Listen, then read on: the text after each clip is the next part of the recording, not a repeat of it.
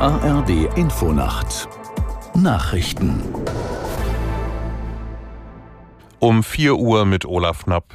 Nach dem jüngsten Dauerregen hat sich die Hochwassersituation in Teilen Deutschlands verschärft. Betroffen sind der Nordwesten Niedersachsens, der Süden Sachsen-Anhalts und der Norden und Osten Bayerns.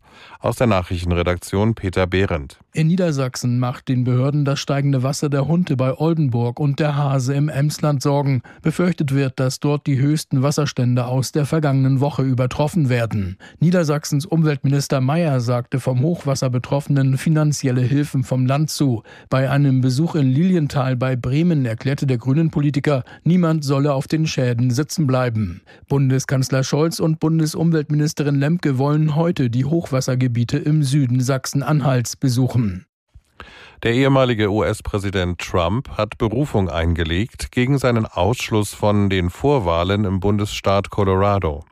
Er wandte sich an den obersten Gerichtshof der USA. Aus Washington Sebastian Hesse. Jetzt also auch im Fall Colorado. Wie bereits bei Trumps Wahlausschluss in Maine versuchen die Anwälte des Ex-Präsidenten auch hier mit juristischen Mitteln das Antreten ihres Mandanten bei den Vorwahlen zu sichern.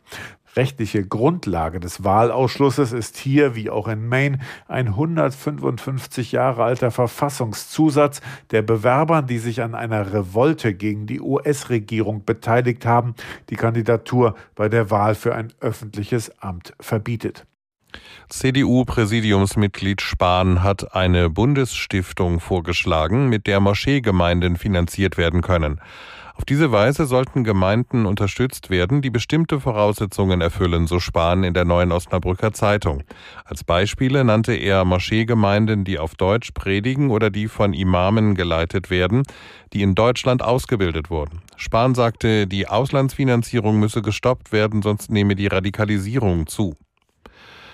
Das Robert Koch Institut meldet den Beginn der Grippesaison in Deutschland. Wie aus einem RKI-Bericht hervorgeht, sind die bestätigten Grippefälle seit Mitte Dezember deutlich angestiegen. Zuletzt waren vor allem Kinder im Schulalter und junge Erwachsene betroffen. Der Brite Luke Humphreys ist neuer Darts-Weltmeister. Der 28-Jährige gewann den Titel im Londoner Alexandra Palace. Humphreys setzte sich mit 7 zu 4 gegen den 16-jährigen Überraschungsfinalisten Luke Littler durch. Das Wetter in Deutschland. Am Tage grau, vor allem in der Mitte Regen. Im Süden auch mal etwas Sonne, 2 bis 9 Grad. Die weiteren Aussichten Freitag im Norden Schnee, sonst Wolken und kurze Schauer minus ein bis maximal plus neun Grad. Die Zeit, es ist vier Uhr drei.